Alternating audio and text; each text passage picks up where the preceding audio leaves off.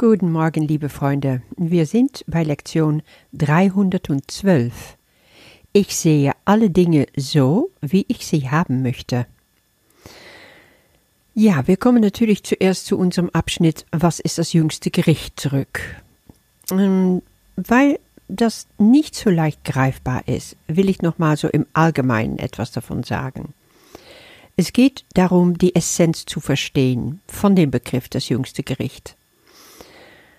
Ja, äh, Jesus redet immer wieder davon, im Kurs auch, über diese letzte Lektion, diese Übersicht, eine, wie eine letzte Heilung, sagt er. Es wird aber auch erst dann sichtbar für uns werden, wenn wir das Ende unserer spirituellen Reise nähern. Dort, wo Jesus wiederholt davon spricht im Kurs, redet er viel von diesem Übersicht, von alle Gedanken und Handlungen, die wir hatten, durch die Zeit hindurch.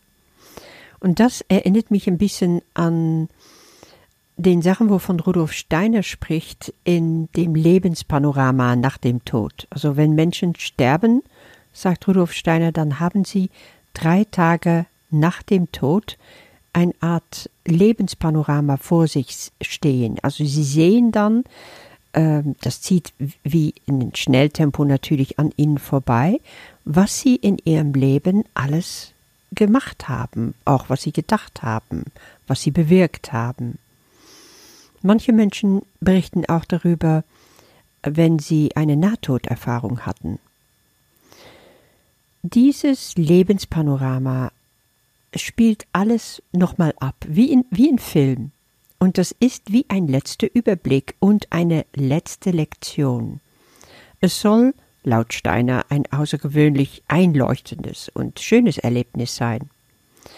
Ich kann mir vorstellen, dass es damit zu tun hat, dass wir dann zusammen mit dem Heiligen Geist auf all diese Dinge schauen und frei sind von unserer eigenen Urteile darüber.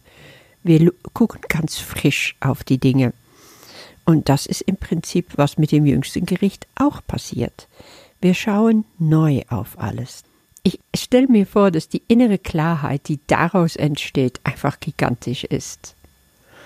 Und im Kurs sagt Jesus auch immer wieder, es geht hier um einen Zeitraum von Millionen von Jahren.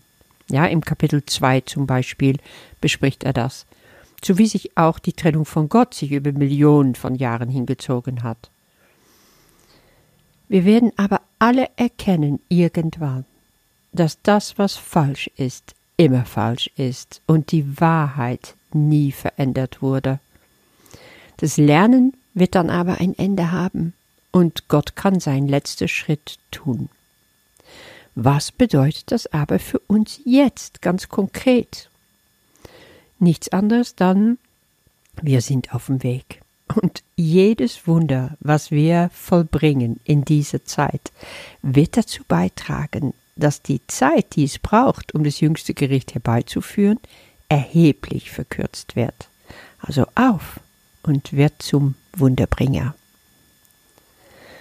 Die Lektion für heute sagt, ich sehe alle Dinge so, wie ich sie haben möchte. Schließt wunderbar an an dem, was wir gestern hatten, nicht wahr? Es ist die logische Konsequenz. Gestern ging es um das Urteil, ich beurteile alle Dinge so, wie ich sie haben möchte. Heute ich sehe sie so, wie ich sie haben möchte. Warum ist das so? Jesus antwortet, die Wahrnehmung folgt dem Urteil. Ja, das Ur Urteilen über die Dinge, so wie wir sie haben wollen, sorgt dafür, dass wir die Dinge sehen, so wie wir sie haben wollen. Also ganz andersrum als das, was man normalerweise denkt. Zuerst urteilen wir. Zuerst bilden wir uns eine Meinung, die schon richtig Endgültigkeit hat, eben ein Urteil. Danach schauen wir genau das, worüber wir geurteilt haben, zu uns kommen ja, und das ist es, was Jesus sagt, was wir sehen wollen. Okay, machen wir es eben konkret. Sagen wir, mm, du bist überzeugt vegan, gegen Tierquälerei. Natürlich kannst du dann hier sagen, ich schaue mir vielleicht ein Video darüber an, wie Schweine in Deutschland gezüchtet, transportiert, ja, geschlachtet werden. Aber das heißt doch nicht, ich will Tierquälerei haben. das ist genau eben, was ich nicht will. Ja gut, nehmen wir es auseinander. Du hast geurteilt, dass Schweine, so wie sie in bestimmte Betriebe gehalten werden, geschlachtet werden, dass das Tierquälerei ist. Das ist deiner Meinung nach schlecht.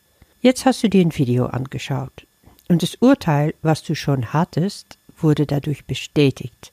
Die Tiere leben in erbärmliche Zustände.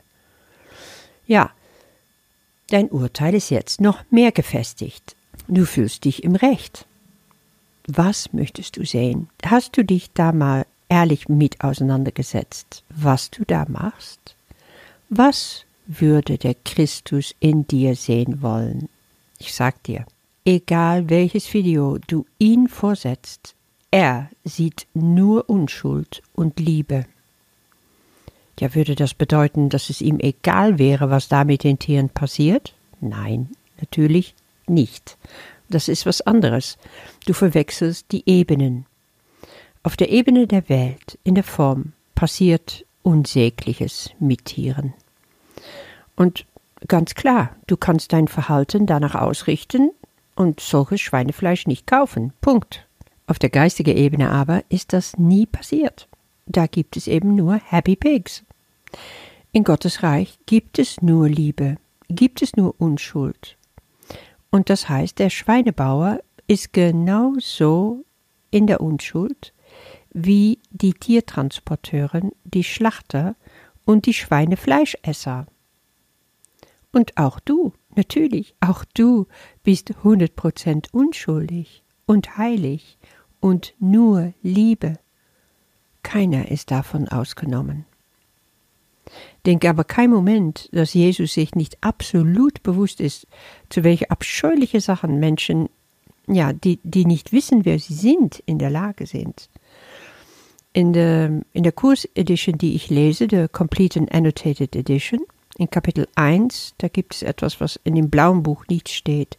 Er sagt da, ein der schrecklichsten Beispiele von einem falschen, von einem inventiertes Denken passierte in Nazi-Deutschland bei der Endlösung mit den Juden.